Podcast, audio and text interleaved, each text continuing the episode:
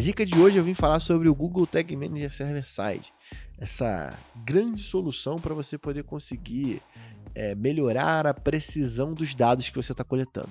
Então, para quem não conhece, o Google Tag Manager Server-Side é uma solução server-side para você poder conseguir instalar as suas tags. E ela funciona da seguinte maneira. Então, assim, eu tenho um container client-side, onde esse container vai capturar as informações do uso do usuário normalmente, né? Pô, o usuário clicou no botão, o usuário é, comprou um produto, enfim, ele vai capturar o comportamento do usuário dentro do seu site.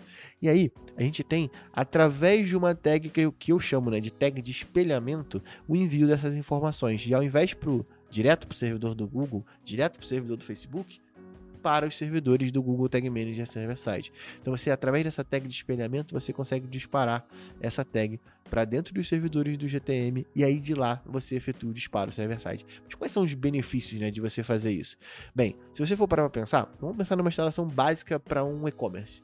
O cara vai instalar sempre lá o pixel do AdWords, pixel do Google Analytics, pixel da, do Facebook Ads, ou seja, você vai instalar alguns, alguns pixels ali onde você vai traquear os comportamentos desse usuário via client-side. Isso vai fazer com que todas essas tags sejam de fato carregadas dentro do client-side afetando a performance do seu container. Lógico que não de uma maneira negativa, você pode utilizar o client-side para isso. Mas quando você utiliza o container server-side, você faz com que é, você só tenha necessidade de um tipo de tag dentro do seu container, porque no container client-side, porque nesse caso você poderia utilizar uma tag do GA4 enviando informações para o GTM server-side e lá no server-side você disparar essas tags do pixel do AdWords, pixel do Facebook, do próprio Google Analytics 4, dentre outras ferramentas. Então isso diminui a quantidade de tags que a gente carrega dentro do client-side. E aí, pô, o que, que vai ser instalado no client-side? A tag de espelhamento e outras tags de monitoramento que não tem como ser feito via server-side. Por exemplo, Crazy Egg, Hotjar, tudo isso são informações que precisam estar sendo feitas dentro do próprio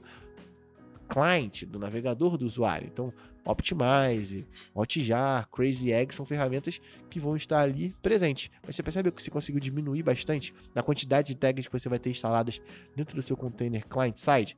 Então, isso tudo vai fazer com que você consiga diminuir o tempo de carregamento e ter uma precisão maior desses dados, uma vez que todas as tags vão ser disparadas a partir do mesmo da mesma tag de espelhamento. Então, uma vez que foi disparado um evento de adicionar um produto no carrinho no client side, ele vai enviar isso para o server side e de lá ele vai disparar irmãmente para o Analytics, Facebook Ads, que agora é Meta Ads, né? Desculpa, Meta Ads, o pixel do AdWords e qualquer outro pixel que você tenha configurado, beleza?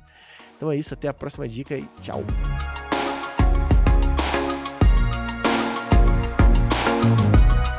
Você gostou dessa dica, não esqueça de seguir o nosso podcast no Spotify, dar 5 estrelas e compartilhar esse conteúdo com quem precisa ouvir sobre isso. O Dica de Analytics é um oferecimento do Métricas Boss Prime, a plataforma sobre Digital Analytics da América Latina, com mais de 3 mil alunos e 400 horas de conteúdo, meu parceiro.